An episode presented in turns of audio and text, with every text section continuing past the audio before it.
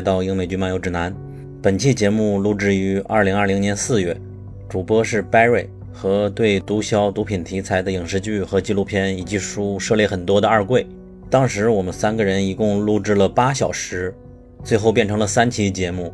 分别是第八期的毒枭、第十三期的毒枭墨西哥，以及今天的第四十一期零零零。时隔一年才剪好。对所有催更的朋友们表示抱歉。不过一年后再听曾经说过的话，确实有点异样。因为我们当时做播客也没多久，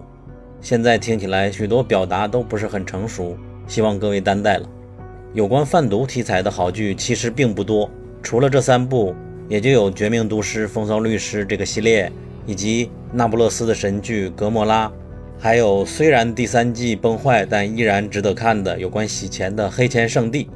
以往的毒枭题材影视往往都是黑帮片为主，讲的都是江湖恩怨，而《零零零》则是以一个非常全面的视角，讲述了毒品的全球产业链，从制毒到运输到贩毒。所以，《零零零》虽然有一些不完美的地方，但它确实是一个特殊的存在。好，下面欢迎收听。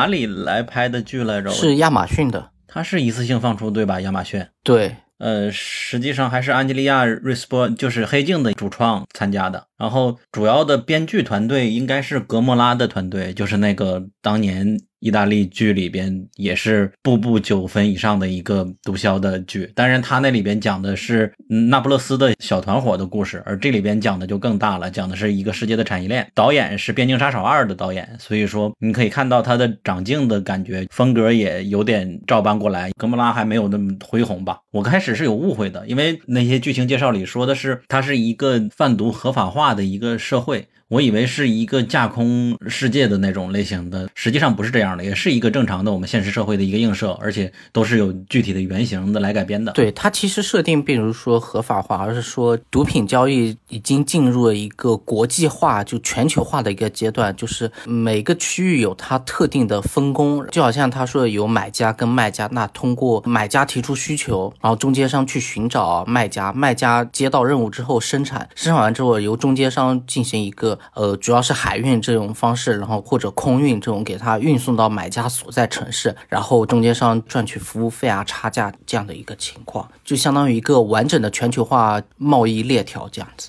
嗯，对，所以说 Netflix 毒枭那几部曲讲的是一个真实历史情况，毒枭的发展，而这里边就是告诉你现在的毒枭世界应该是二零一零年以后的世界了，毒品是怎么样运作的，就应该是说。全球化之下，对于毒品交易的影响不会是像八十年代、九十年代那样子。就现在交易方式已经应该是说规模更大，但是也更为隐秘的一个阶段。就包括像它里面有会涉及到很多的文件，中间商就专门去负责处理这些文件事情，去保证货物能被安全运到这样子。嗯，他叙述故事的方式也是比较特别的了，就是相当于告诉你这个毒品的世界包含了卖家、买家、掮客，也就是中间商，还有戒毒的特警这几个阵营，然后挨个给你来讲不同的故事。然后它的具体的每集的叙事手法，个人是不喜欢的，但是有人也非常喜欢吧。就是开始给你拿一个比较精彩的片段，然后让你找不到什么结果，然后突然放出一段标准的那个主题曲的音乐，然后你就知道倒叙开始了，就开始讲过去的事情到底怎么导致了刚才这个片段了。绝命毒师在前两季的时候也有类似的情节吧？嗯，接下来应该你们开始讲剧情，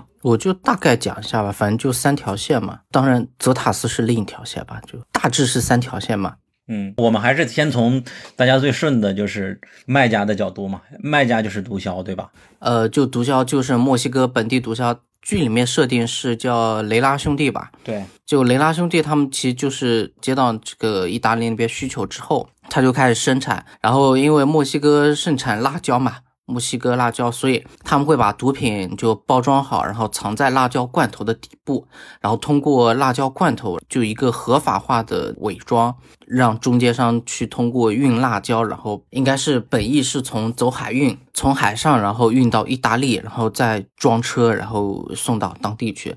就他们其实只负责一个生产，他们只需要保证在这个时间段内，比如说这么多毒品，我能生产出来，交给中间商去运就可以了。所以你会发现里面雷拉兄弟的话，其实我是现在是觉得他们有点有点很天真，就是包括像他们后面对待泽塔斯，就是对待范佩尔他们的态度嘛，就会觉得。他的弟弟有点冲动，然后他其实蛮像那卡利集团里面嘛，哥哥其实反而是比较理智的一面，就是雷拉兄弟里面那个比较胖的应该是哥哥吧，他会比较理智一点。像一开始接纳泽塔斯也是他哥哥同意接纳的，然后他弟弟就会比较冲动，随着性子来这样子，所以也是因为他弟弟经常。冒犯 Manuel，然后导致于最后泽塔斯决定篡位嘛，就是杀掉他们雷拉兄弟，然后自己直接接管墨西哥他们集团生产这一块，就泽塔斯就自己来接管，是这样子的。嗯，所以说这种工业发展到已经是他们只负责生产，然后其余都给中间商了。就是他们已经不去负责送货上门之类的事情了。对他们需要的只是说，我要把销售网络打出去，尤其是尤其是一些大客量提货，那越多越好。他不管你是谁，反正只要你能给我钱，我能按时给你生产出来就可以了。就是一手交钱一手交货。你像他们中间商，就是像艾玛他们，就是林沃的家族嘛。他爹带着他们去交易的时候，其实。对方毒贩很简单，就是你要先把前期款三千两百万美元转给我。所以像他爹那时候也是，好像应该是有抵押很多东西，卖掉很多东西，先凑够了首期三千两百万，给了毒贩，至少先拿到货。然后他是准备等到运到意大利之后，拿到意大利的款，再用意大利的钱去付。毒枭这边的尾款，剩下的三千两百万美元，嗯哼，相当于说是在玩一个现金流嘛。但他这个时间其实很紧张。就剧里面为什么就是他弟弟 Chris 啊，包括像姐姐艾玛特别紧张，就是因为他们要如约按期的把货送给意大利，那他才能拿到属于他自己的报酬。如果他没及时运到的话，第一个可能。对于意大利买家这边来说，他会损失名望，损失甚至损失自己的势力。再一个，你如果没有及时送到的话，可能你就。不清楚你在当地会遭到怎么样的一个报复，也甚至很有可能一分中介费都拿不到。那这样的话，其实就对于你来说是逼入一个绝路。所以在中间，他们一直会想用各种方法，不光是包括跟政府反抗军合作，以及包括跟恐怖分子合作，以及像像他弟弟刚到尼日利亚时候人生地不熟，只能是相当于借助于地头蛇的帮助去摸清当地的市场规律，然后。就是去了解该怎么样才能最快的速度把我的货给就是运出来，这样子。这实际上就是主要的剧的一个线了。前客这个家族叫林伍的这个家族嘛，他爸爸叫 Edward，然后姐姐叫艾玛，然后小儿子有病的那个叫 Chris，对吧？然后他们和黑帮实际上表面上已经看不出来太大的关系了，他们只是一个运货的，而且玩经济的、玩金融的这种感觉。而且他们有自己合法的一个海运的贸易公司，因为对。他们平常的业务就是正常合法的，所以他多一单墨西哥辣椒罐头的话，其实正常是不会有察觉出来，就不会特意去查的。嗯，没有没有专门的内部情报的话，是一般海关这种是不会特意去查你的。所以他爸就说，我们是世界上维持世界经济运转的，而且还很骄傲的自己做物流这件事儿。对，而且尤其是他们一直做的是那种合法的生意的嘛，所以等于说他们家族在公司啊，在海关、在政府之间的。信誉人脉也都特别好，以及包括跟中间所经历的中转国家、中转城市的关系，他们都有去维护，所以他们整个有声誉在担保的话，其实他们这批货正常一般是能按时到的，因为他们也能，他们也有一个预估的时间嘛。嗯，这个就相当于一个公路片了，已经在他们这条线上。对，对我还挺喜欢这一段的，很有公路片的感觉，很有那种刺激感、新鲜感。对，但是也有点失望。就比如 Chris 因为父亲死了，然后父亲本来嘱托，就相当于这种梗，我们总会见到，就是家里有个小儿子，老大就是不希望他参加。那我们的教父三部曲就这样嘛。然后他也是爸爸死了，然后本来叮嘱姐姐千万不让他进入这个行业，但姐姐骗了一下他，然后导致他最终小儿子也上路了，上了这个船，然后这个船就出事儿了。没有，他其实最后还是碰到了那种海岸警卫队之类的，最后是应该人家也算是报警嘛，然后所以最后好像是尼日利亚政府的海关给他拉回去的。就当时也问他是说船上只有你一个人吗？就嗯，人家也很不可思议，就所有船员都跑了，只留下你一个人，就他们可能也会觉得很异常。所以后面你看他去他去想去买通海关之类，发现买通不了，因为。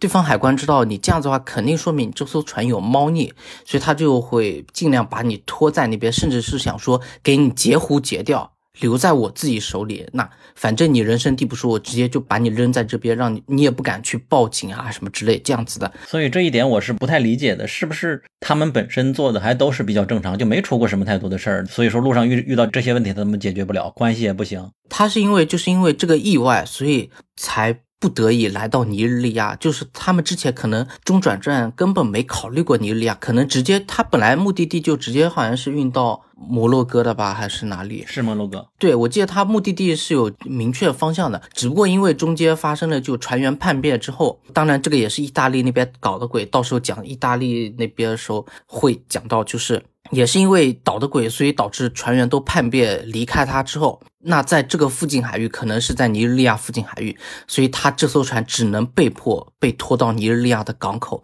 接受尼日利亚海关检查，以及包括他也需要海关去帮他修船，因为他船被刻意起火了嘛，然后也要去修船，也要去尼日利亚给他们一些支持，包括你要重新配置船员，然后重新起航这样子的情况。但其实当时尼日利亚那个海关。海关局的其实已经能看出来猫腻了，他就问他说：“你运的是什么东西？而真的就是墨西哥辣椒吗？”所以其实已经有察觉到有些异样，包括他弟弟 Chris，其实也他很敏感的嘛。因为他有生病，所以他比较敏感一点，他也能敏感感觉到尼日利亚当地政府，因为他没有关系在，所以当地政府并不太 care，说我要不要卖你个面子，对方可能觉得说你这里面可能有藏有什么，可能是走私啊，或者说毒品啊之类的，对方可能想截胡就截下来，就海关自己扣押掉，然后就不给你这样子，所以他后面是去找地头蛇，然后通过。把货卸下来，然后用陆运的方式嘛，然后偷偷的运，应该也算是逃亡吧。在尼日利亚那些警察面前，直接就逃出了尼日利亚这个国家，这样子。就是他实际上这段经历有一点过于抓马了，很轻松的主角光环就就上来了，然后解决了一个一个问题。对，主角光环太重了，而且这个时间点也掐的刚刚好那种感觉。对。一就是货存在这个海关这里出不来，然后就找到当地的一个地头蛇。地头蛇还是因为我身体有病想买药，然后遇遇到的，就是这种感觉。这种感觉它的真实感就会差了一点，就看一个爆米花的感觉吧。对，不知不觉发现我们现在也玩了零零零的叙事方法，也在倒叙了。就是到现在我们不说一共三个阵营嘛。前客，还有买家，还有卖家，还有四个阵营，还有特警。我们还得把故事最初的起因说出来，就是是是那个买家嘛？没有，其实你你从中间商，因为他最终的旅途终点就是意大利。把他这段线讲完之后，后面就会讲到意大利了嘛。嗯，所以他后面包括从尼日利亚逃出来之后，就变成公路片嘛。嗯，就一直在公路逃亡，包括中间遇到了那恐怖组织嘛。然后在恐怖组织里面还有上演一段圣战的戏码，差不多嘛。你是想把这条路线说完了是吧？对，顺着路线他最后就到意大利了嘛。OK，然后反正路上也经过各种坎坷，他也要买通很多人嘛，包括在尼日利亚，包括恐怖组织。你每过一个地方，相当于应该是说怎么说呢？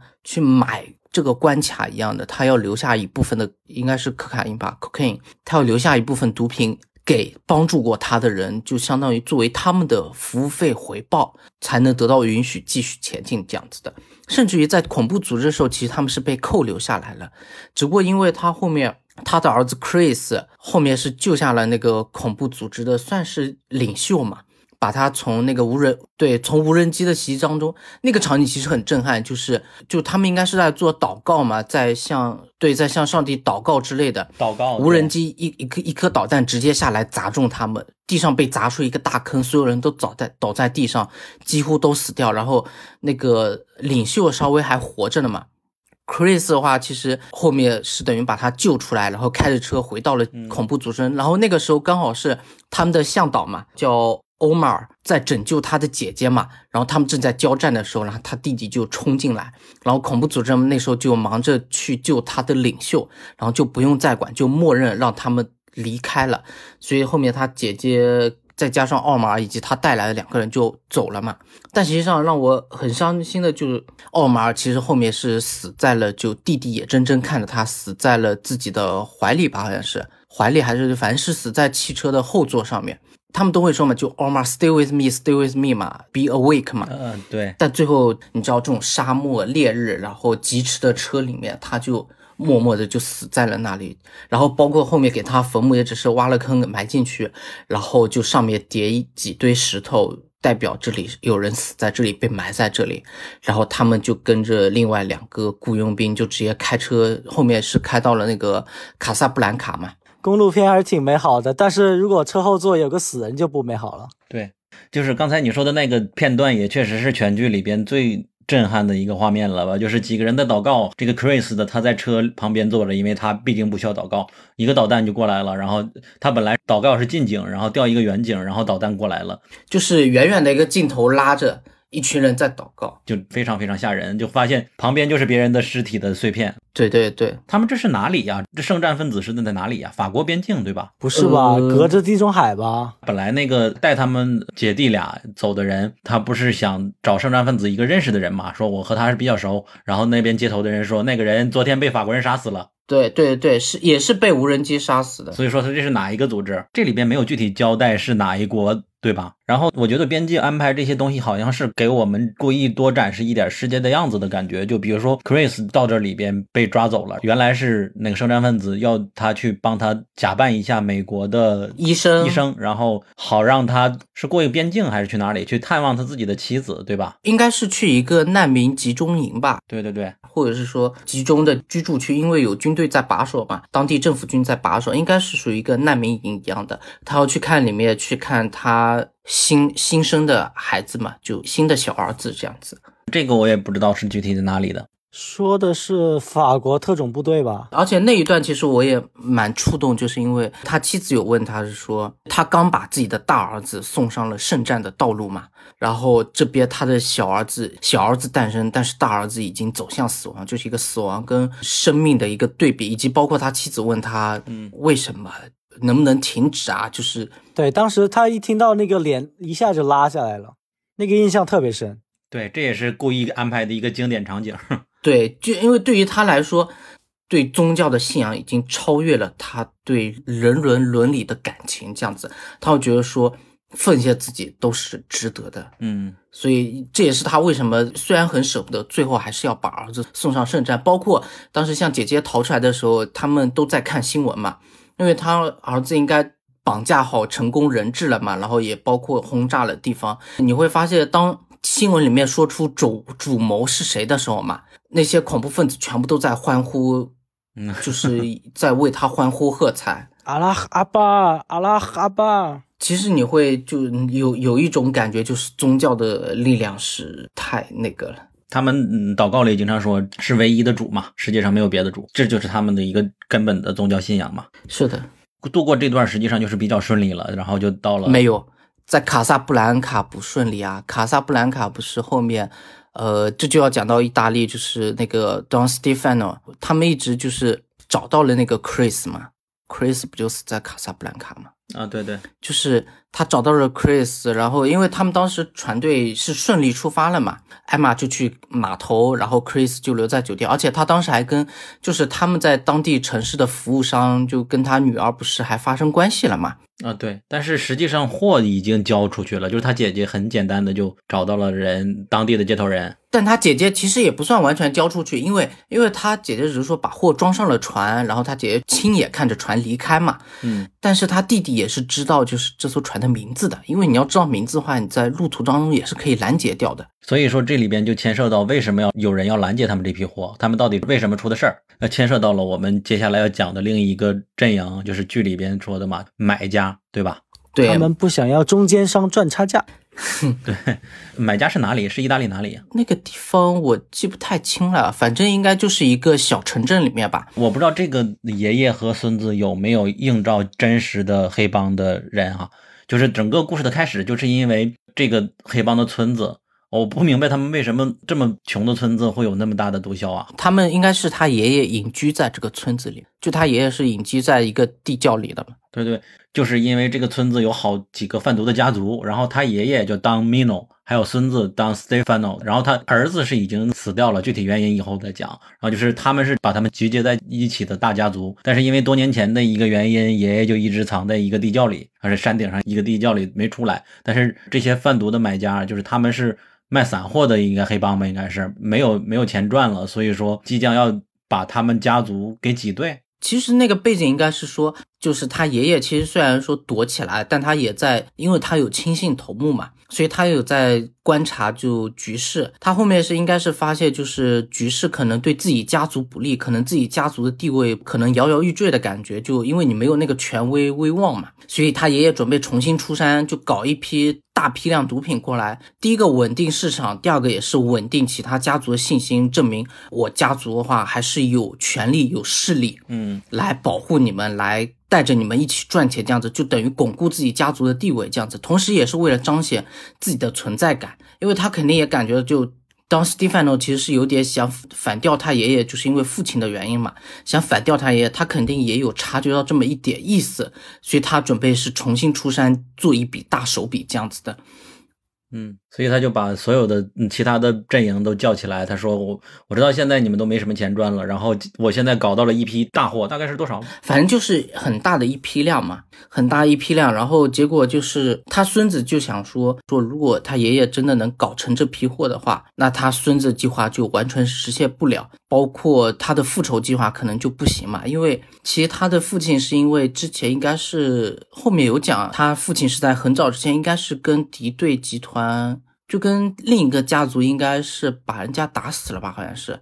结果对方家族找上门来，所以他最后只能杀了他父亲，就他爷爷亲手杀了他父亲，来平息这个对方的怒火，来结束这场战争。所以，但是当时他孙子当时还小，可能不清楚，所以他孙子后面是被对方家族的人给。怂恿唆使，说是他爷爷亲手杀了他父亲，然后说他爷爷是反正就是坏蛋什么，这这也导致他对爷爷的感情是一种仇恨的一种感情。对对，迟早要喂那个母猪。对，所以他当时也是千方百计在阻挠，包括他爷爷出来之后，就首先要要问大家来收钱，然后去。准备好去支付给呃中间商的一些货款啊，服务费要准备钱嘛，所以他是让手下直接把收钱那个人拐到一个地方，然后直接把那个人扔进去喂猪这样子的，就非常的残忍。可能跟大家印象中意大利黑帮的那种所谓的优雅那种形象并没有很多，其实他们就是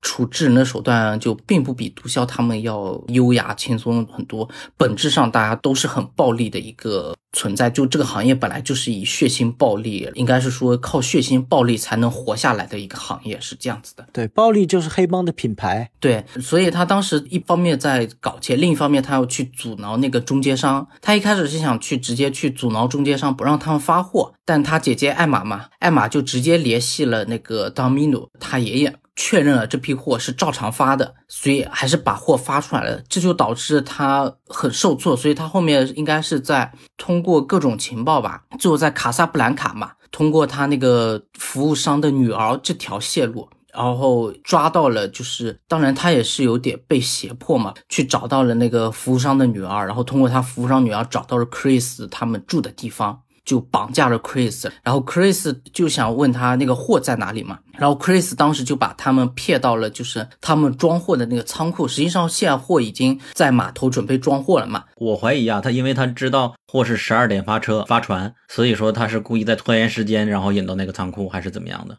对，故意拖延时间，而且因为他知道货肯定已经离开仓库了，他就把他们引到仓库那边去。然后 Stefano 进去之后，发现什么也没有，就是货架上都空空的，一个货的影子都没有。然后 Chris 可能就觉得说，反正我就不说，你能拿我怎么样？然后这个时候就很残忍，就 Stefano 直接活生生的，好像应该是把他打死了吧，嗯哼，用拳头活生生把他在地上打死了。这一段我不知道怎么理解是对的。他当时是希望找到还是希望没找到？我感觉他是希望找不到吧，应该是有点这种感觉。是希望找到的，Stefano 是希望找到，因为他其实是受生命威胁影响，对方家族绑架了他的妻子跟儿子。但是他实际上之前已经又投重新投给他爷爷了。他虽然说重新投诚了，但是因为他到最后一直贯彻的原则就是，虽然爷爷也是亲人。但他觉得妻子跟儿子，他觉得更重要。嗯哼，所以当对方家族绑架了他妻子跟儿子的时候，他也不得不选择了背叛他。所以最后他也付出了他代价。所以当时在仓库里面，他应该是希望能找到的，包括他那个歇斯底里抓狂的状态，其实能看出，包括他后面活生生把 Chris 打死，说明他的愤怒其实非常非常厉害，以及包括对妻子儿子那种担忧，他会担忧自己如果表现不足够愤怒，对方家族可能认为他是在跟他们。有勾结，可能会把他妻子儿子给杀了。我我是有一点感觉他在故意表演愤怒的样子。我觉得挺难，你如果要故意表演表演成这么愤怒，太难太难了。尤其斯蒂芬诺平时并不是一个特别暴力的人，他只是一个比较残忍，但他从来你看他几乎很少是自己出手的，自己出手的场景也很少。但是你看他之前在和他这个 Chris 来对话的时候。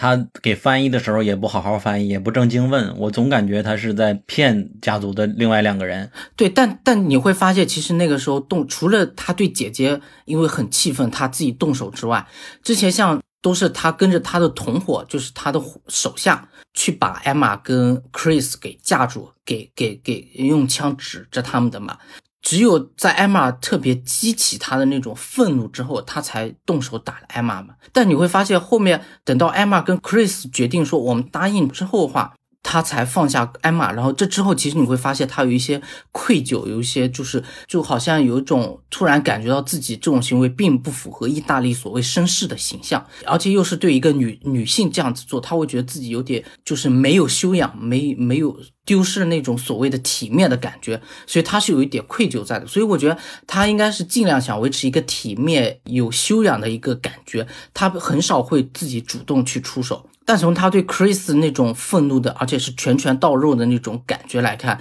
其实他当时应该是真的是非常愤怒。他当时就想说，只要能找到货，然后把我妻子跟儿子放掉，爷爷我就不管。他可能最后觉得说，我大不了就放弃这个家族，我带着妻子跟儿子出去其他地方避难，是这样子的一个感觉。嗯，这里边就牵扯到 Chris，实际上还是挺惨的。他从小就有听力障碍。然后他身体还有痉挛，然后他就相当于前客，就是一直都被爸爸不让参与家族生意。但是他因为听觉障碍学得了唇语，就是能够读别人的，他所以说他经常能看到爸爸和别人交流说了什么话，了解最近的近况是什么样子的。爸爸死了之后，他加入进来，而且因为他因为他耳朵的影响嘛，所以包括中间有一段是有一段话，就是他在船上想检查那个船的运作的时候嘛。轮机长就提醒他说，里面会很吵的。他说我知道。他直接把那个好像应该是助听器吧，把那个摘下来，就助听器，这样他就听不到声音，所以他就有点像是说深入到轮船的内部，他能去感受他们的心跳脉搏，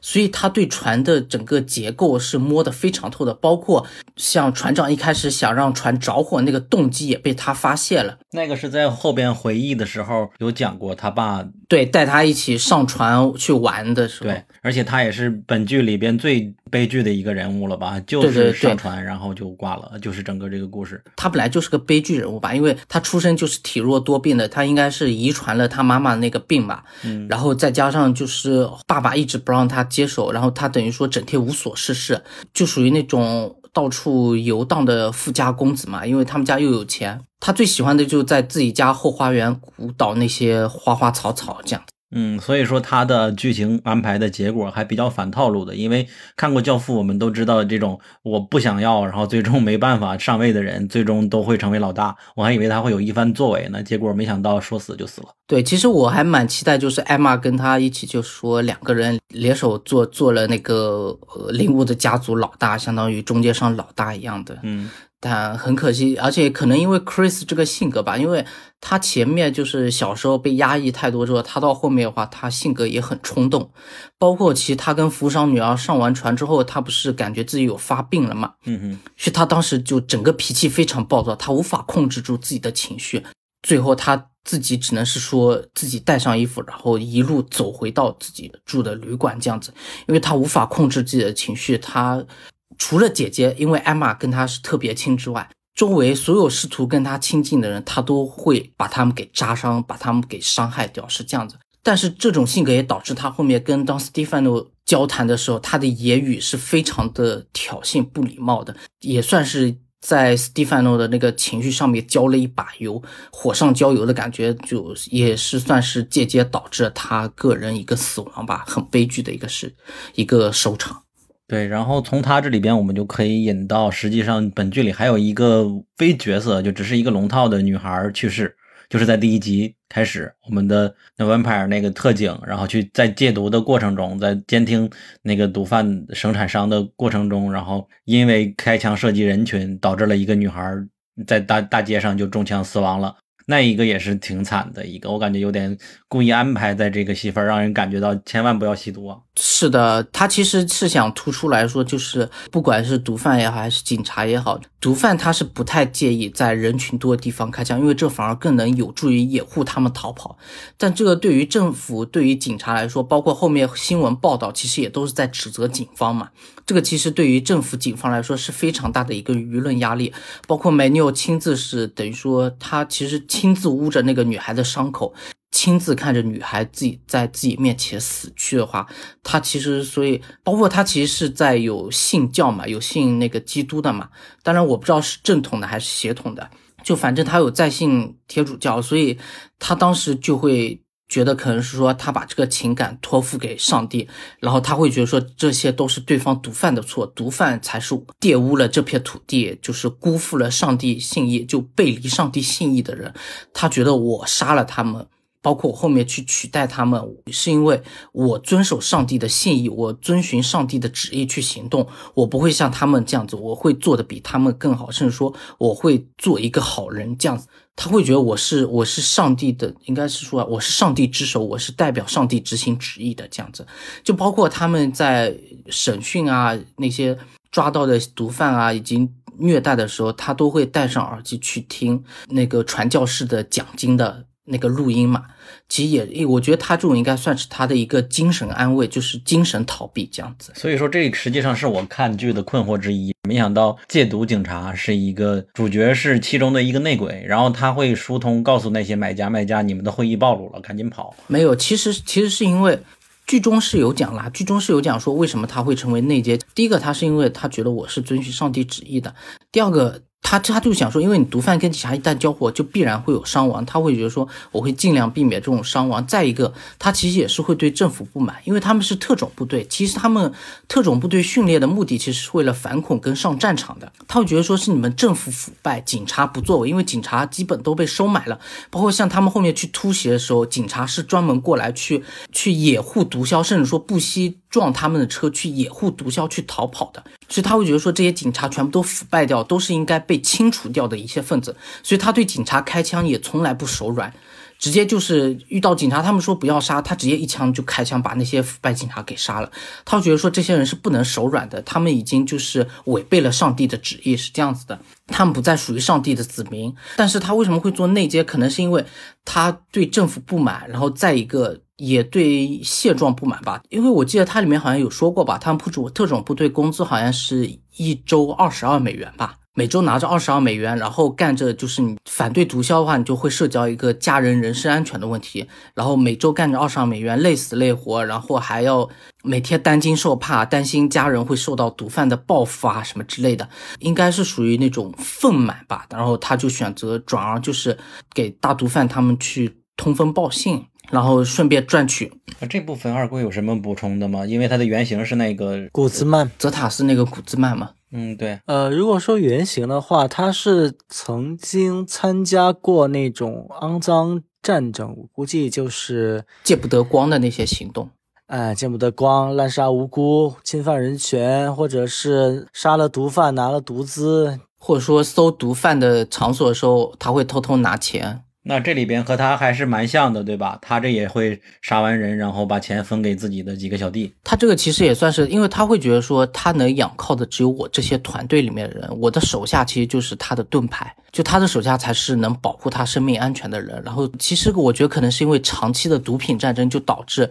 他们可能思想已经被腐化掉了。就是包括像他们借到的一些，你可能会搜那些毒贩的豪宅，那他们留下来的大把钞票，包括他们的豪宅、浴池、豪华。的规模，他会觉得很不公平，就会觉得很愤嘛，间接的导致他后面会转变像投奔、像毒枭这样子。他会觉得说，就是反正政府也这么腐败，那为什么我就好像国内很多人会想说，他都能赚，为什么我不能赚？我们现在是不是整个的故事差不多了？就现在可以针对剧情来聊一下。就我先说一个，应该是你觉得这个 Manu 他是什么时候开始觉悟上来的？就是我可能是没有注意看的，专心看的原因。第一次发现的是他坐直升机下船嘛，然后同来的人检查到了毒品，然后别人问他上来帮扛啊，他不扛，然后结果就开枪了。当时我还觉得在想他不会怕有什么责任嘛？但是在二贵之前说过，就是墨西哥本身他们就是有大量的警察会变成了毒贩，而且往往是因为钱的原因。在他们来说，警察的也是腐败的，然后我做毒贩也是差不多了，有点这种感觉。所以说过渡就比较顺滑了。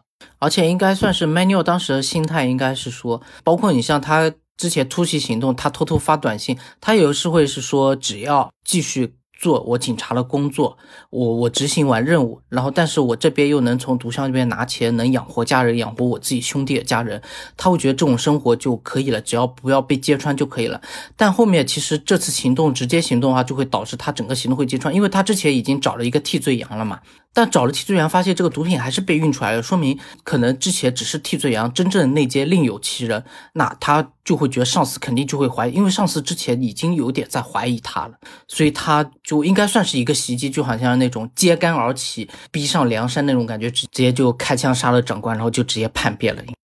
我觉得还是他在这件事上，在船上下定的决心吧，应该算是，虽然是之前是酝酿，对，因为船上是特别大量的一次货。如果他不把这个保了，他就会受到报复，应该算是对，应该是怕暴露，暴露之后，第一个部队就可能会对他有处分，不会去保护他家人。再一个，这么多毒品被查之后，莱拉兄弟肯定也会去把他家人给杀害。他其实还是更多是为了保护家人，只能是说走上了叛变的道路，应该是说撕下了自己的伪装。嗯，而且给他增加一点人性的，就是他杀掉的那个新的比较正直的戒毒警察。然后还要对他妻子进行一些安抚。嗯，对，就是那个替罪羊嘛，以及他后面跟那顶罪的士兵的妻子之间的那种感情，其实也算是一种，嗯，应该算是两个寂寞孤独人之间一种心理依托吧，可能是。呃，但这种就可能有点刻意了嘛，就后面有点刻意表达了。但是这个情节还是可以理解的。嗯，算不算是他把那个船上的货？相当于护上了，然后他可以去跟那些毒枭去谈一下，就相当于投名状，然后也所以说他接下来对，所以他后面就去找那个莱拉兄弟要投诚了嘛，带几个兄弟说，对我来做你的守卫，我帮你把你附近的小帮派全平平掉，你不需要给他们钱，然后你来养着我，这是他的一个规划。对，就等于我帮你把这个地盘统一掉，统一地盘。然后你花钱雇佣我们，我们帮你扫平障碍，然后顺便也也会保护你的安全，这样子。因为毕竟他们其实有一个优势，就是因为他们是特种部队，他们受过特种训练，以及他们的装备其实就是特种部队装备比警察装备肯定要更精良，以及他们会接触过很多先进的武器，所以他们所掌握的知识以及他们的技巧会更有利于他们去谈判、去筹码。包括他们在谈判的时候，其实他们心里一底。心里一点都不缺，Manuel 在里面状态其实一点都不虚的，他完全不 care，就是说对方态度多嚣张，因为他知道其实可能有点有点夸张，但我觉得当时如果他们愿意的话，可能会牺牲一点人，但最后莱拉兄弟最后肯定会被杀掉。如果当时起冲突的话，就所以这算是一种他们的自信，也是他们的资本，也是他们后面就是说建立集团的一种，应该算是他们的一个。他的野心也应该不是一开始就干那么大票的。他是想先让你们养我，对，他是想说，我先找到一个庇护的地方。对，但是他后面其实更多其实应该是属于发展理念差异了，就是可能莱拉兄弟就会觉得说啊，有你们在多好，那统一了地盘之后，我就安安稳稳当个老大，天天吃吃喝喝就好了，然后泡泡妞就可以了。但是 Manuel 的感觉是会有点想说，我要把其他所有毒贩全部都合并掉，我自己才是唯一的王，唯一的 king。他是有这么一个理想抱负的，对，所以就他就开始培养各种的特种兵了嘛，自己的特种部队，对，所以他后面他去杀了其他毒贩的时候，把那些就是街头跑腿啊、打手那些年轻人，尤其他会抓那些青年嘛，然后把他们通过特种训练以及同吃同住的一种洗脑成跟自己，应该这种算是培养自己的亲信嘛，亲。你可以算出一种曼家军的一种感觉，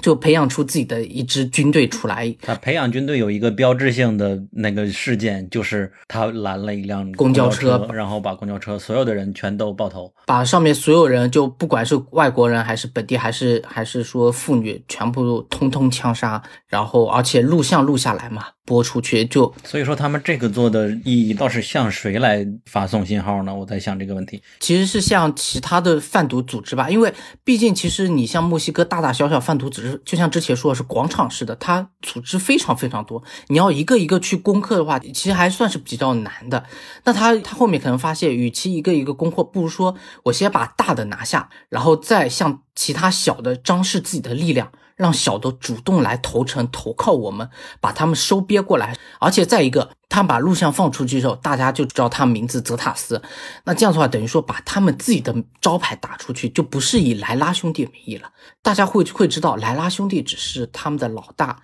真正执行的人才是最恐怖。而且他是杀平民这一件事，我不知道历史上有没有真正的类似的事情杀平民的。呃，有的，泽塔斯就干过。对，而且干了非常多。所以说这个是照搬历史的，是吧？那他的动机是什么？你哪怕你剿灭一个其他的黑帮，也是一个信号呀。因为剿灭黑帮，你要所付出的包括装备、包括力量、包括你可能带来的伤亡，其实比较惨的。因为黑帮毒贩之间的交火，伤亡都很惨烈的，就没有说绝对碾压的情况，都是双方互有伤亡这样子。那这样子，而且再一个，他们可能要打上一个月、两个月的仗，才能剿灭一个比较中型的组织啊之类的。那对于他们来说，这个效果太慢了。他其实有点像帕布罗当初的一样，就是我通过。各种手段，包括像屠杀的手段，像无差别射击的手段，我来宣示出我的力量，我的恐怖之处，然后让你威吓你们屈服于我的就是淫威之下，让你们主动从你们的堡垒走出来投靠我们，是这样子一个情况。因为我的心里他。你作为恐怖组织，就是圣战的一些组织，和作为一个毒枭还是有很大的，因为毒枭往往是道义有道嘛，而圣战他们是无差别的杀杀害，我不知道怎么区分。呃，剧里面 Manuel 其实是信教的话，你可以把它当做走上误途的信教徒吧。嗯，但他是哈利路亚。他们是天主教是吧？但是我不知道他去的那个教堂属不属于天主教，因为墨西哥话，在墨西哥话它是天主教，其实就像在韩国一样，其实它基督教会有分裂出很多分支，那有的分支它其实并不太正统，它可能会有一些邪典啊、邪统的思想在里面，就可能会被列为邪教这样子。它这里边总带。信徒去做各种运动，我感觉有点像邪教的类类别。对，它里面场景有点像，包括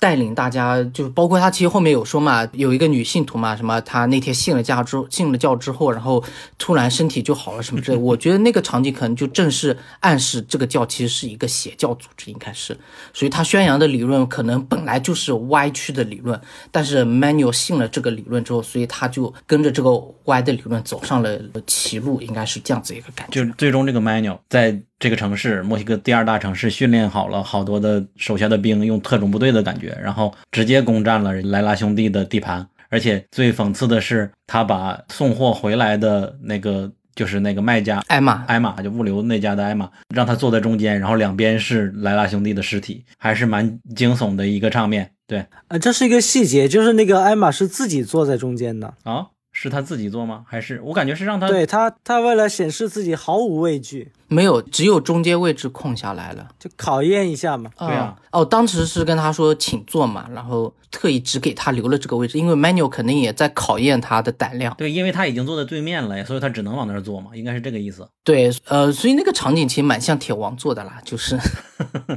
因为因为都是用死人的骨头堆起来的嘛，所以然后艾玛在那边也是面不改色心不跳的嘛，所以我还其实就我对这个演员就 Rice Brog 就其实非常喜欢，就是因为他酷起来的时候真的是非常非常酷，尤其他剧里面的短发造型真的是非常酷的一个状态，所以包括像他签完约之后后面走出去的那个公寓里面。草坪上空荡荡的，他一个人就走出大门这样子，其实我觉得那个场景其实非常酷吧，因为，但我觉得可能也在暗示他走上一条不归路吧，可能。对啊，这里边在他这条线是唯一让人感觉惊心动魄的，毕竟他没有任何武力嘛。嗯，但是我觉得有一个小细节，我不知道是不是可能我想多了或者看错了，就是他在走出那个门之后嘛，他的那个左肩膀吧跟头有习惯性的动一下。这个动作其实之前他 Chris 有做过，就是因为 Chris 做这个动作的话，意味着自己的肢体有点不协调，可能要发病的状态。所以我不知道 Emma 是不是因为之前可能病一直是在潜伏期，但因为受过那个 Chris 我觉得这个有点过度解读了。但我觉得也有一种可能，因为可能就是之前一直没有发病，没有潜伏期，因为他弟弟是很很早就开始发病了的，但他是一直处于一个潜伏期，然后因为受到刺激啊什么之类，可能就如果他有下一季的话，因为按导演编剧说法，应该是说谢定剧应该是不会有下一季了。对，但是我觉得如果有下一季的话，其实很有可能就是艾玛的话，这个可能就代表他可能受到外界刺激，他其实潜伏的病也也被激发出来之后的话，可能会有一些意外发生之类的。当然也有可能是我过度解读，我觉得是过度解读了，因为这个已经没什么可说的，就算有意外也不是他的事情了。因为他是在一个，他是你知道，就拍这个镜头，然后他突然之间做了一个动作，我觉得这个动作是毫无意义的。他为什么要突然做？你就直接走出来，走出镜头就好了。他就做一个动作再走出来。一会儿我可以重新看一下。基本上我们已经按几个角色的角度把零零零的故事差不多都讲完了吧？最终那个特警 Manuel 他成为了新一代的黑社会毒贩团伙的老大，然后林恩伍的家族弟弟和爸爸都去世了，只剩姐姐一个，然后有惊无险的从毒枭的房子里边走出来。然后实际上还有一部分是那个买家。买家也就是爷爷和孙子的故事，因为他就是一个黑帮的基本线了，我们倒不用太多的去强调，以很悲情的一个一个方式告终，当然也是很像注定的结果了，因为实际上他爸爸当年就是因为这样去世的，然后这一次也是同样的结果。他的孙子以为他的父亲是被动的被别的家族挑拨，然后才死的。然后实际上，他爷爷说，真相是是你爸主动挑起的战争，而我生平最讨厌战争，所以说他已经做了无法挽回的结果。那我为了平息这场战争，我就把儿子给杀掉了，把你爸爸给杀掉了，然后孙子孙子也要被爷爷正法了。家里好像还是有后的，是吧？这个孙子还有一个儿子还在，孙子的儿子长大之后，爷爷不一定在了，那就没办法复仇了，那只能跑祖坟了。那就不要干毒枭了，以后也忘了毒枭这行该干啥了。嗯，他们还都是希望能够妻子和儿子能够在事事情之外吧。好像报复也不对女人和孩子下手。意大利的话，好像准则是不对孩子跟女人下手。我不知道这个东西现实中真的贯彻下去了吗？没有，应该是说尽量不去杀害。应该以前是有坚持惯手，但后面可能就下面人不愿意遵守嘛，就但是道德意义上，他们好像是对女人跟孩子是不下手的，就是会放过他们的这样子。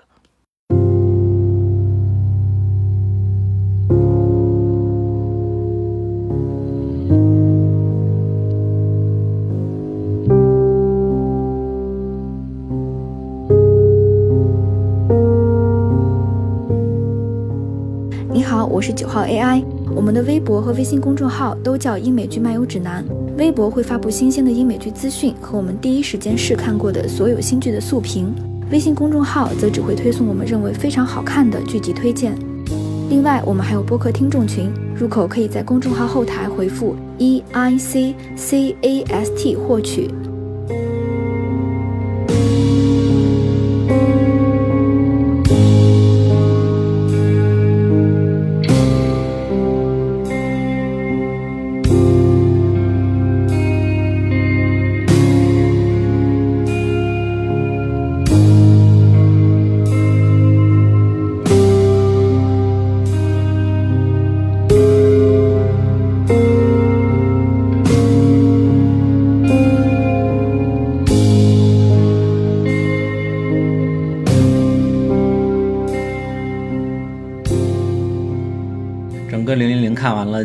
的感受是赚钱真不容易。我们看毒枭的其他几部剧，他们的 ego 会很强大，希望能够自己或者能掌控一切。而这里边好像他们都是为了生存在做。那个物流那一家现金流要断了，没有办法。然后莱拉兄弟相对轻松一点，但最后也被做掉了嘛。然后那那批警察对国家绝望，对政府绝望，对毒贩也绝望。他们还和那个莱拉兄弟在餐厅里遇过一次嘛？他还骂他是傻逼毒贩呢。结果最终他们也成为了傻逼毒贩。然后买家家族也是因为，如果再不进一批货给其他的成员，他们的位置也要保不住了。整个零零零的这个故事也差不多完事儿了。我感觉他的出现确实是帮助我们能够把毒枭那几季的事情给串起来。这二贵这方面有什么补充的吗？就比如说，为什么墨西哥政府大力剿灭毒枭，反而使他们国内的毒枭更加壮大呢？其实要说壮大，其实也不算壮大，因为那呃，说到墨西哥大力剿灭毒枭，一般指的是那个零六年到一二年这一段时间，就是有一个卡尔德隆总统他发起的对毒枭的战争。卡尔德隆这个总统也很很有意思，他之前竞选的时候完全没有提毒枭的问题，结果当上了总统之后，突然一个一百八十度转变，开始要大力剿灭毒枭。有可能是因为他不是那个革命制度党的人，因为革命制度党刚垮台嘛，他可能作为别的党派，对长期以来执政的党派非常的不满，毒枭的政策非常不满，所以他要搞这么一出。然后他这段时间，我得先稍微介绍一下，就说我们之前看剧的时候是没有看到墨西哥有多大力剿灭毒枭的，我们看到的都是那个黑白相互，对吧？实际上确实是有大力剿灭毒枭的，大概就是从二零零六年开始发起那个毒品战争啊，一直持续到二零一九年正式宣布毒品战争失败。哈哈，是谁宣布的？就是现任的总统嘛，他当然是宣布毒品战争正式结束啊，但实际上就是承认毒品战争正式失败。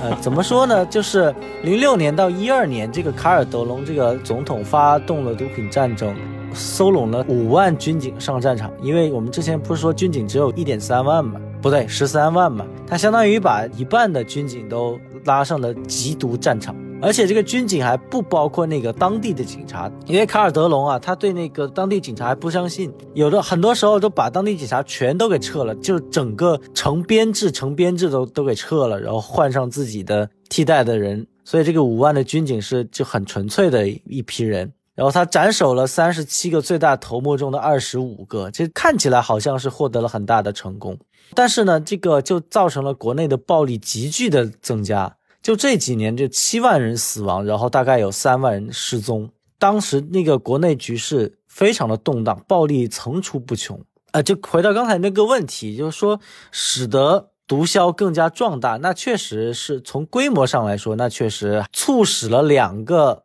超大型卡特尔的出现，超大型集团的出现，啊，就是鼎鼎大名之前提到过的西纳西纳罗亚和泽塔斯啊，其他全都靠边站了，变成那个二流了。什么海湾啊，什么迪华纳，迪瓦纳被消灭了啊，什么华雷斯啊，全都靠边站了，全变二线了。但是呢，也催生出了八十个小型犯罪组织。然后到那个卡尔德隆一二年卸任的时候，最后还是矮子获胜了。想不到吧？这最后还是矮子获胜了。矮子获胜是说他苟到现在的意思，对吧？就矮子获胜了，就是说他他还活着。然后呢，他还把卡尔德隆的军警啊逼得给撤回去了。对，就是这么一个结果。就各地方的都逼得就疲惫不堪，或者是整个编制的有一半人或者是大部分人都被腐蚀了，都腐败了。然后不得已把军队啊把什么都给撤回去，算是毒枭的一种胜利啊。那为什么？会出现这种情况呢？其实有一个所谓法则吧，一个九头蛇法则，就说这个九头蛇啊，你砍掉一个脑袋，它立刻会在原地长出两个或者是更多的脑袋。为什么这么说？你你其实我们看那个剧也能看出来，就是你干掉米格尔，后边站出了好几个，站出了高大的矮子啊，站出了这个天空之王啊，这从挖地道的到天上的，这这无所不能，对吧？砍掉一个脑袋，长出两个或者更多脑袋，那怎么回事？那因为，因为说实在的，我们纵观整个毒枭的历史，包括毒枭一到三季，包括毒枭墨西哥这两季，包括零零零现代的故事，好像缉毒力度这么大，这些毒枭死的死，逃的逃，被捕的被捕，对吧？但实际上在现实中，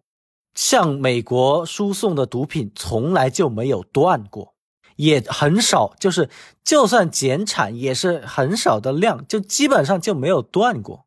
看起来啊这好像江山换了好几代，但实际上毒枭的输送就没有断过。为什么呢？因为毕竟毒品的它是一个，它这个需求是一个刚需。那你染了毒品的人，你怎么很难很难戒得掉的？它是属于刚需。你就算把你跑到山里头，把人家大麻田给烧掉了，人家还瞬间还可以再种个几块，把人家的那个毒资给收缴了。那人家需求还在啊。特别美国，美国的那帮嗷嗷待哺的那些那些吸毒者。还等着墨西哥输送毒品给他们呢，就你不来填补这个需求，也会有别人来填补这个需求的。另外一个呢，就是确实剿灭毒枭是有一定的成果的，就是三十七个最大的头目消灭了二十五个，斩首行动消灭了二十五个。但是呢，一部分整合了，另一部分分散了，另一部分的就是那种小的毒枭集团，他们的情况有可能会变变差了。变差了之后怎么办？他们不可能他洗手不干了呀，对吧？干坏事干多了，不可能洗手不干了。而且局势又这么动荡，经济来源又不能保障，怎么办？进入其他的非法活动。哇，那个时候墨西哥的局势是非常的，就是暴力层出不穷。零六年到一二年，或者说可以一直延续到现在。啊，什么敲诈勒索呀，收保护费啊，还有什么赌博、卖淫、绑架、敲诈勒索，最厉害的是泽塔斯。啊，不对，绑架最厉害的是泽塔斯，然后还有什么打劫平民啊和打劫公司的，还有霸占矿山的，就比如说有一个毒枭集团叫圣殿骑士的，非常中二的一个名字，就曾经霸占了矿山，运走了一百多万吨非法采掘的这个铁矿石。啊，还有什么偷石油？这些都是干大票的。泽塔斯偷石油怎么偷？从国家石油公司偷了价值超过十亿的石油。他咋偷的？他就是就跟那个我们平时偷油似的，就拿个管子滋溜滋溜，然后倒到那个一个小桶子，就这么偷，偷了十亿。你平时偷油，我们平时不偷油。还有什么抢劫和绑架中美洲的难民？因为当时中美洲就是什什么洪都拉斯啊，就那些非常动荡的国家，有难民是要逃往美国的。那么途径是什么呢？就是墨西哥。那这些难民你绑架起来毫无难度，虽然他们没什么钱，但是积少成多吧，对吧？泽塔斯就是暴虐成性，根本就不在乎这些人的性命。那你有多少钱？比如说你身上就五个比索，你这条命也就值。五个比索，我杀了也就杀了，无所谓，就这种态度。所以局势非常的动荡，造成了那个其他的所有性质的暴力也是急速的增加。这就是我觉得这么几个原因。那所以说这件事看起来是无解的，这个我真的不好说。说真的，缉毒不光是墨西哥一个国家。啊，这好多国家，这全世界的国家都在禁毒，都在缉毒。我没有办法说从很专业的角度提出一个解决的方法。还是说回，我觉得中国这个禁毒的力度还是真的是非常大的，还是很很有效的。你想想，我们我们这一代人，对吧？周围的人好像就没怎么听说过有谁吸毒的。嗯，好像是云南那边是比较多嘛。中国哪几个地方是比较？云南吧，云南凉州。然后广东，广东很多是贩毒的。嗯，不过我想起来，我小时候好像确实见到过，在那个街边的那种水沟里头见到过针管呢之类的。但是小时候了，后来到城市就基本上没听说过了。肯定还是会有的，但是所以我们现在的缉毒警察还在努力中吧。中国还是有几百万的吸毒人员的，但是可以说已经做得非常好了。嗯哼，所以要说。墨西哥，你说他还有希望吗？我觉得不是说那个一九年去年的时候，现任的那个墨西哥总统宣布禁毒战争结束嘛？他们主要的方向就是一个是把毒品除罪化，除罪化怎么说呢？也再极端一点就是合法化嘛。这就像帕布罗当初的理想，就是可以合法化。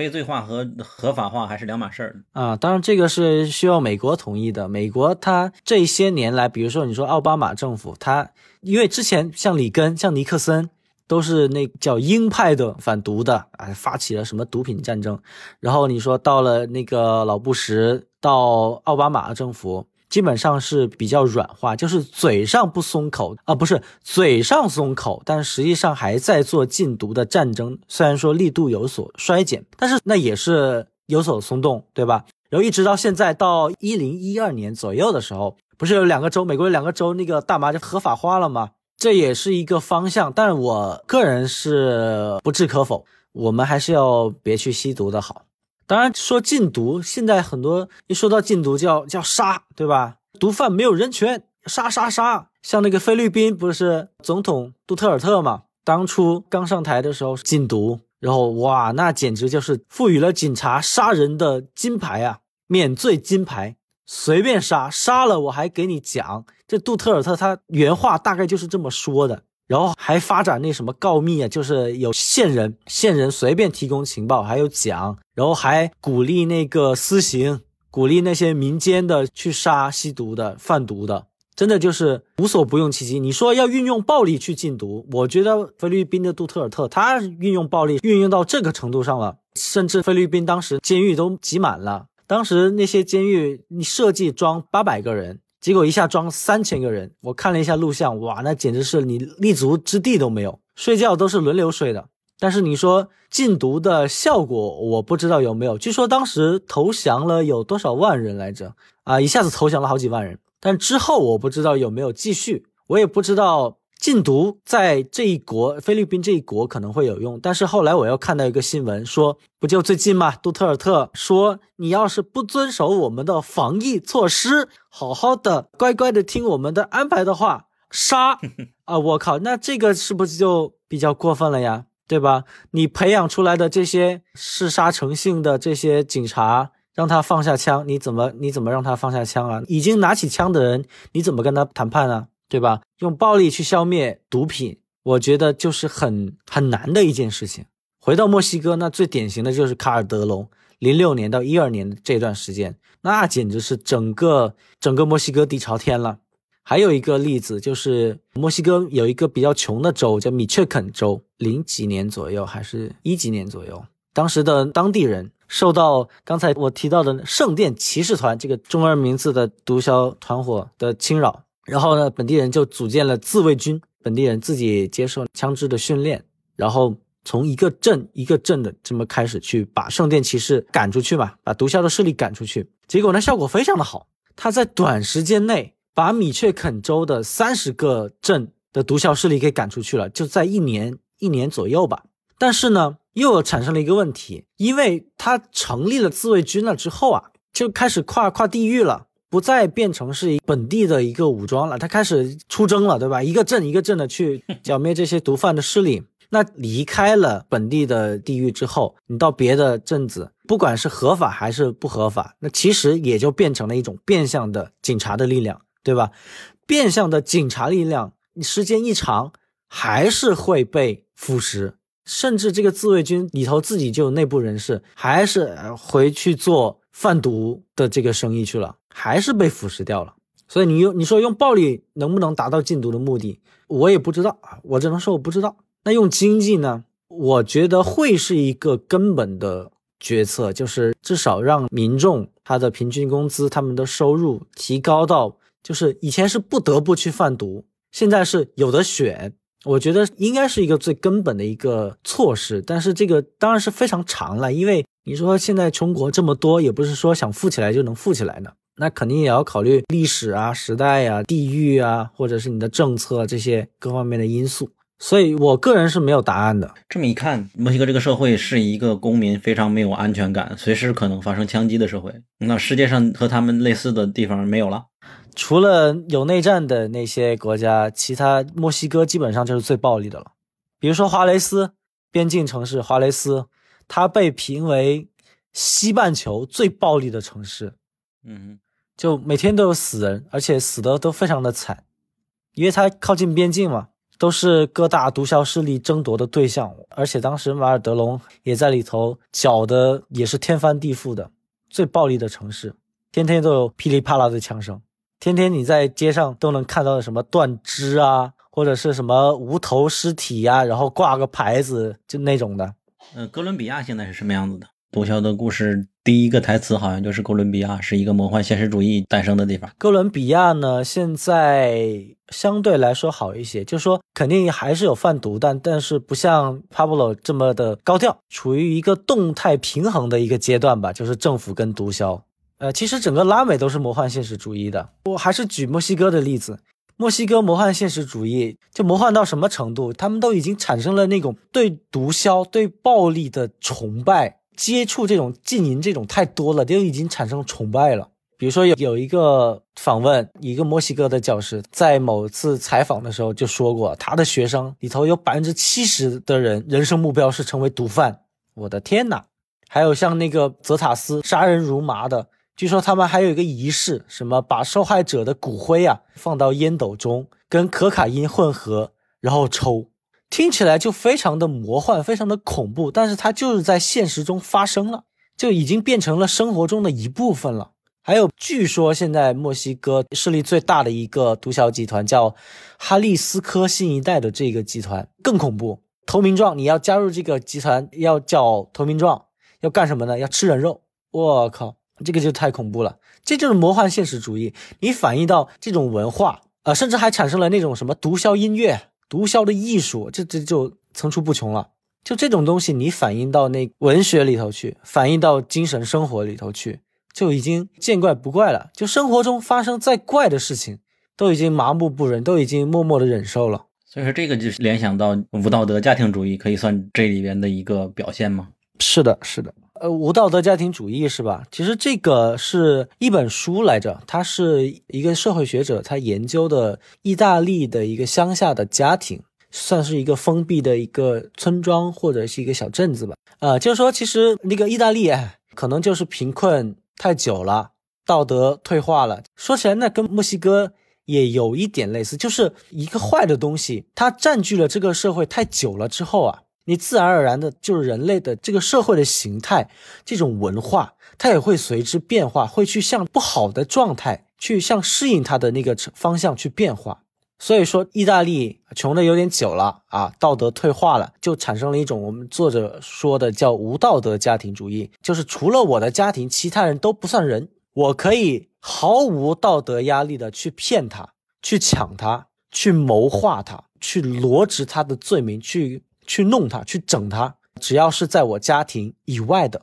这个叫无道德的家庭主义。你也可以泛化一点聊啊，就是它体现在我们现在普遍的，一提到政治正确就会很讨厌这种主流的价值观吧，应该算是有一点点的联系吧。呃，对，政治正确，它是想在一种还不算非常完善的这么一种社会的氛围中，他想要营造出一种更向善的舆论。呃，你可以说它是伪善也好。但是伪善它也是一种善，呃，怎么说呢？现在的氛围就是它是一种伪恶，跟伪善就是相反的，它是一种伪恶，就是有的时候啊，你不得不去作恶，你才能跟人们打成一团，获得人们的认可啊。在一些领域我们都熟知的一些领域啊，比如说腐败，比如说，当然腐败现在也被抑制了，比如说粉圈，我不知道粉圈这个举例合不合适啊？啊，你要进到粉圈这个氛围里头。你就不得不去参加什么控评啊，去去，就是为了爱一个 idol，你不得不去做这些很脏的事情。嗯，可能许多人意识不到控评是一个脏的事情，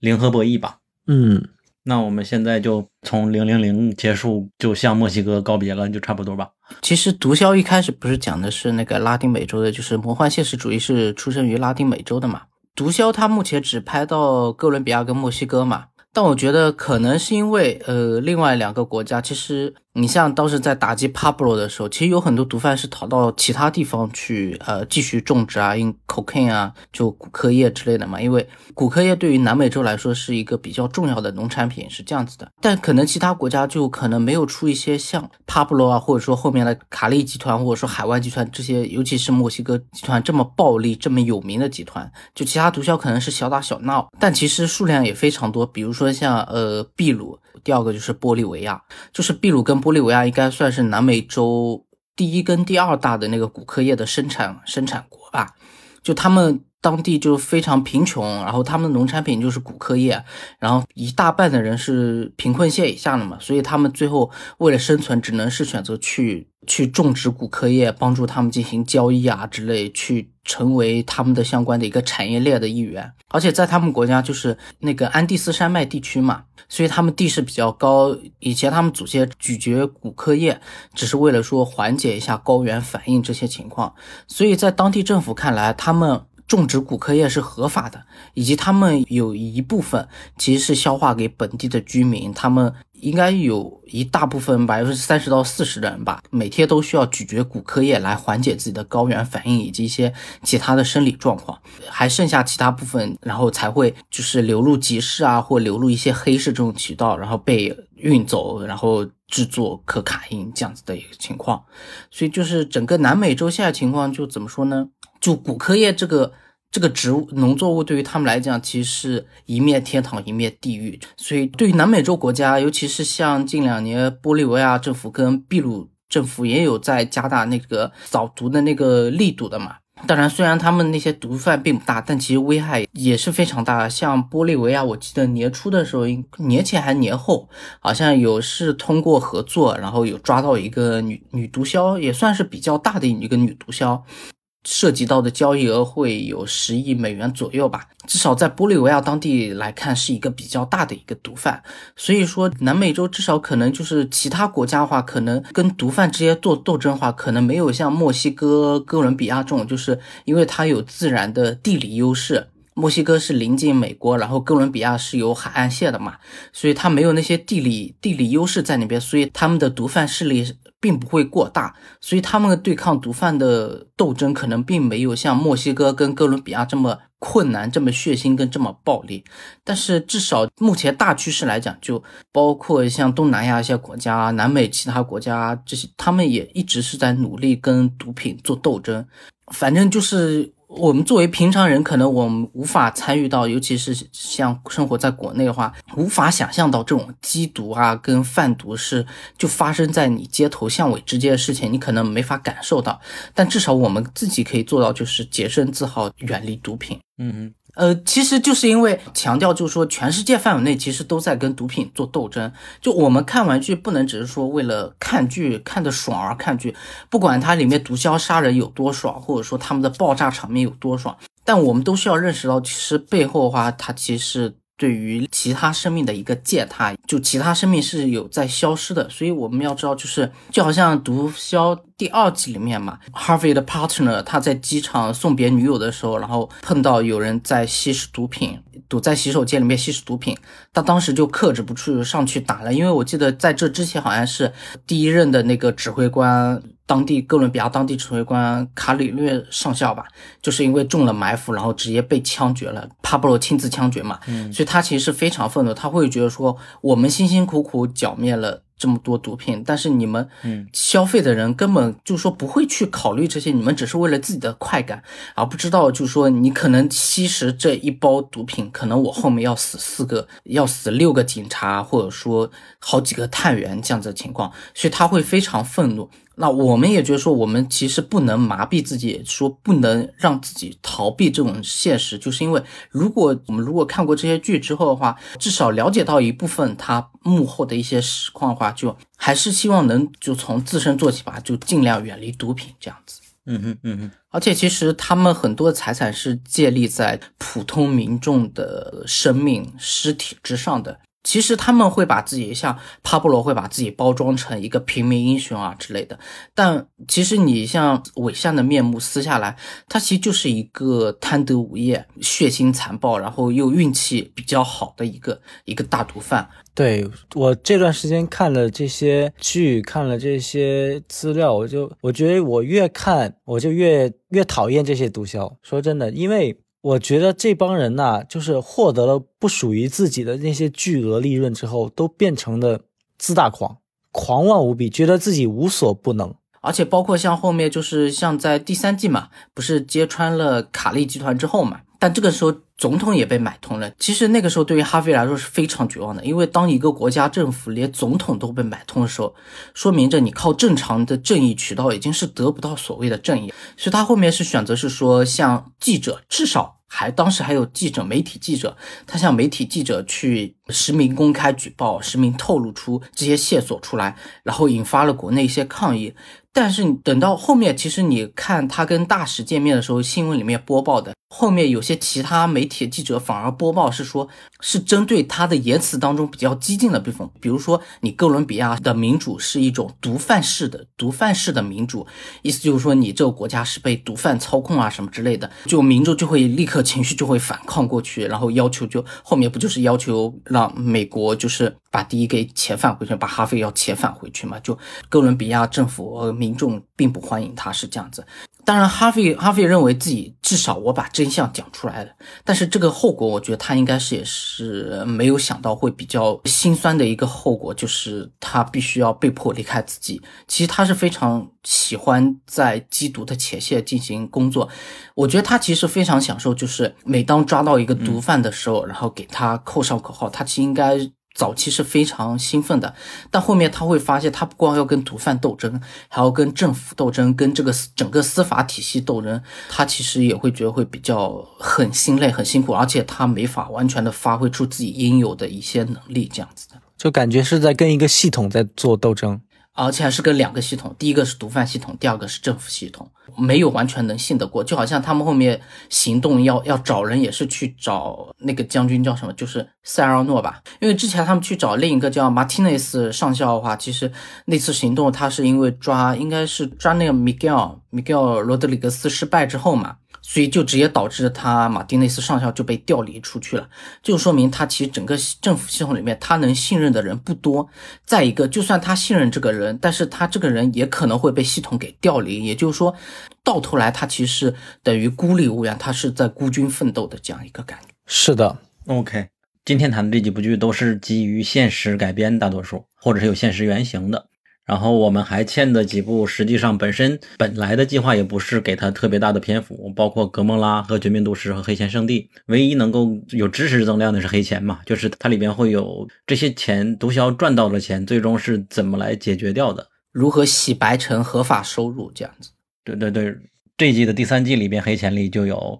雇许多人来我们开的赌场，然后把钱挥霍掉，然后你们的钱就变成了合法的钱，然后我们再返给你钱，大概是这样的流程。然后格莫拉和绝命毒师实际上他们就是虚构的作品了，是一个格莫拉其实不算虚构吧，它也是，它其实就是跟零零零的原原作者的上一部作品就是格莫拉哦，对，是写格莫拉，就是揭示出就是。格莫拉当地的那个黑手党背后的真实的运作，然后当时披露出来之后，所以他后面被黑手党追杀嘛，所以就现在一直是处于在警察的保护之下，然后出席一些活动这样子的。OK，是有这一层关系的，因为好像格莫拉是我看的第一部意大利剧。然后他讲的是那不勒斯的故事嘛，我对那不勒斯了解也是从这里算是有深刻的印象。就我们可以特别特别简单的介绍他的剧情，这里边就讲的一个叫西罗的人作为一个毒枭的一员，然后足够出色，一点一点往上爬的故事。而且他们赚的钱肯定没有我们所看那几个大毒枭赚的钱多，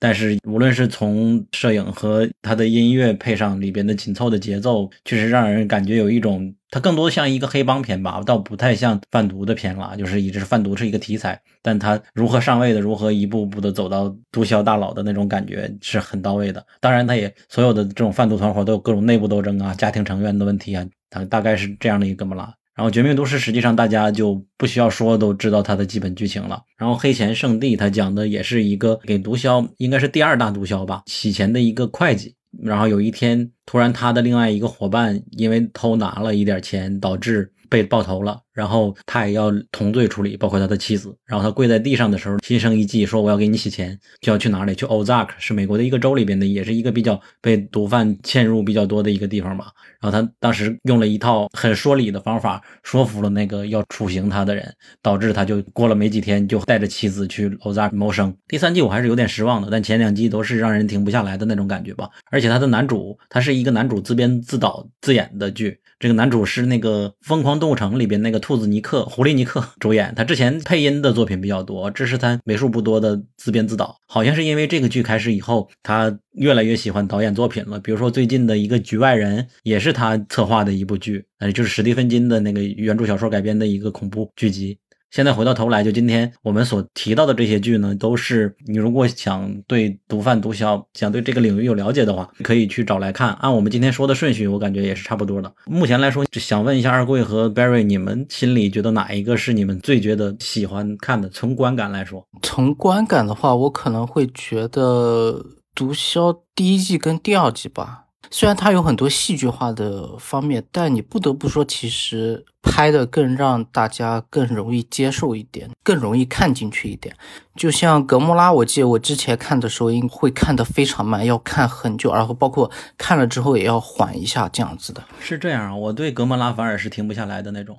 是吗？可能因为我以前可能时间不多吧，刚毕业的时候接触的嘛，所以格莫拉就看的比较慢一点，大概就有点像周更一样啦，一周看个一两集，只能看个一两集这样子。但是像后面时间多了之后，其实再加上有网飞这个模式之后的话，我会觉得《毒枭》第三季它其实整个的戏剧张力，因为就是少了 Pablo 的那个个人魅力之后嘛，其实它整体的观感就会比较一般，比较平淡一点。嗯嗯嗯。但是。第一季跟第二季的话，应该算是观感比较好一点。当然，最简单易懂的当然就是零零零了，因为零零零它剪辑手法比较统一，然后每条线的叙事故事又讲得很清楚，然后包括人物之间关系也不太复杂，就你非常好认，只要认清几个基本的主要人物就可以了。所以我觉得《毒枭》一二季跟零零零应该算观感比较好一点的。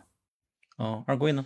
我的话，刚才想了一下，我想本来想投那个《毒枭》一二季，后来觉得《毒枭墨西哥》一二季，我觉得也很不错，因为我觉得帕布罗我们没有办法共情，没有我们都活不出这么狂，对吧？然后卡利集团呢，我们也没有办法做到这么优雅、这么从容，虽然现实中没有太从容。我觉得《毒枭墨西哥》就是米格尔，或者是各种活生生的人。我们是能够看进去，能够就是能够确实的感觉到他在里头做各种决策，他所经历的那种挣扎。虽然当然我们不是说同意他做的这些决策，甚至我们不同意他做的这些事儿，但是我们确实是，我觉得是能够沉入进去，是能够体会到他的剧情、他的事件发展的起伏的这种情绪的。嗯哼。有点像职场生活，你会面临各种选择，然后有可能会面临同事啊之类或者下属制造的一些烂摊子，然后你要怎么去收尾，怎么去玩？应该是代入感，它会更强。是的。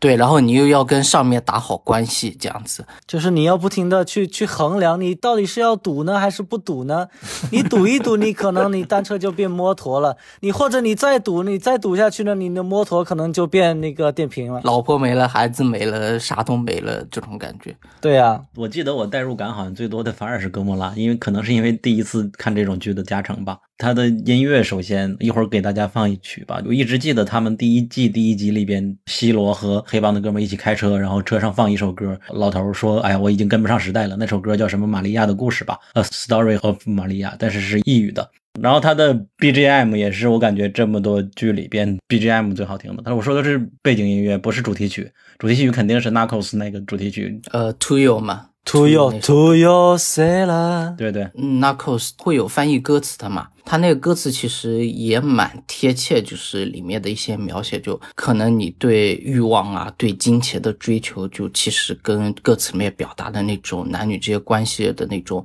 若即若离啊，或者说渴望，或者说为了你我可以奉献所有啊，这种其实歌词还有那么点意思在里面的。然后这么多年回忆下来，我反而觉得，反正我是一直觉得《绝命毒师》没有那么神剧的。就最大的感觉是，这些剧都是没有拖拉剧情的。《绝命毒师》它处在那个预定一季一季的续订那种阶段，然后一季一拍，而且预定了我就心安理得的尽量少给你信息，就导致老婆儿子的那这些戏份，我认为都是可以砍掉大量的。而和现在这种精品剧的年代不一样，现在精品剧你看《Narcos》Netflix 一出一季就让你一次性看完，肯定不想给你多余的剧情，让你一下爽到。而过去这个绝命毒师的时代就不一样了。当然你要梳理内核，确实绝命毒师是很传奇的，但是纯的剧的观感，我感觉还是不如其他几部剧的。就是经常会有一些地方我想快进了，现在尤其是回顾的时候，就希望有一天什么时候它能翻拍一下，也会比现在要好。对，其实《绝命毒师》他看的时间更好，比如说像我们五年前或十年前这种，就幻想一个场景，五年前、十年前，然后在家里电视上面，然后放进一光盘或录像带，开始放《绝命毒师》这样子，或者是说每每天晚上吃完饭七八点钟之后的一个剧场，然后开始放《绝命毒师》的话，那就是作为美国日常的家庭剧来看的话，其实《绝命毒师》观感其实应该还好。但是像我们现在是这种高速的互联网时代的话，就在国外的话，你像 Netflix 跟亚马逊会员你买了，你就有很多很多剧，呃，很多地方的剧，什么瑞典剧、巴西剧、阿根廷剧，什么剧、什么语言它都有，所以你是完全看不过来一个情况，你就很难会有说有那么多时间留给《绝命毒师》你扯来扯去这样子，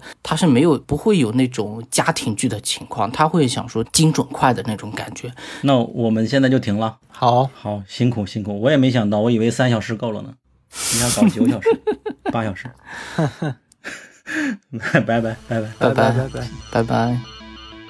如果你喜欢本期节目，希望你去苹果 Podcast 给我们一个五星好评。我们下期节目再见。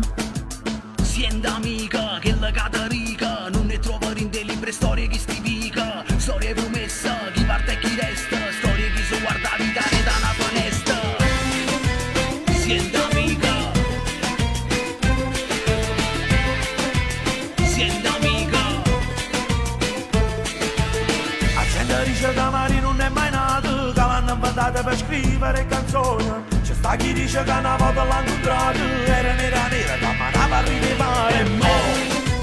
Siendo amica Siendo amica Che la catarica La gente dice che non si è mai innamorato, chi dice che tuo cuore da neva non guaglione. Canta una sera tuo cuore è pura vita, e dopo zitta zitta nessuno ha mai saputo. E mo, Maria tu sta, Maria da Fá, Maria anunciava que o Maria é bom, Maria como está, Maria o que está, se agora já lhe tem Maria. Gente amiga, che da catariga, non ne troverin de libri storie che si dica, storie promessa, chi parte chi resta, storie che si guarda vitare da una finestra. Agenda dice da Marisa ne è partuta, chi dice che la vista in una chiesa trucchiata, Stringevano creature figlio un peccato e dopo zitta zitta nessuno ha mai saputo. E mo, Maria che sta, Maria che fa, Maria non si chiama più Maria. E mo, Maria come sta, Maria con chi sta, se ancora si ricordi me Maria. Sarà America non spicca più italiano, forse sta rumendo sotto la metropolitana. Sarà cantando la canzone americana, forse sta cantando solo mia secondi Non si chiama più Maria. E mo, Maria come sta, Maria con chi sta, se ancora si ricordi me Maria. Yeah, yeah,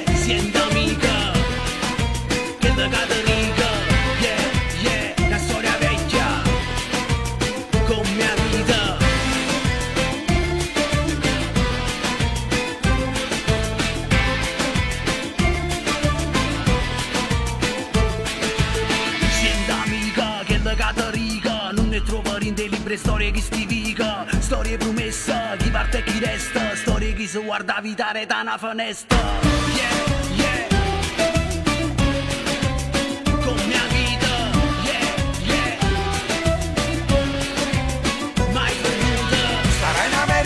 Chicchi italiano Forse sta rumena sotto metropolitana. Starà cantando una canzone americana Forse sta cantando solo mia seconda indiana Ma Maria tu stai Maria, Mariano, diga-me que Maria mo Marigo me está, Marigo que está. Se agora já rigor, dê-me Maria.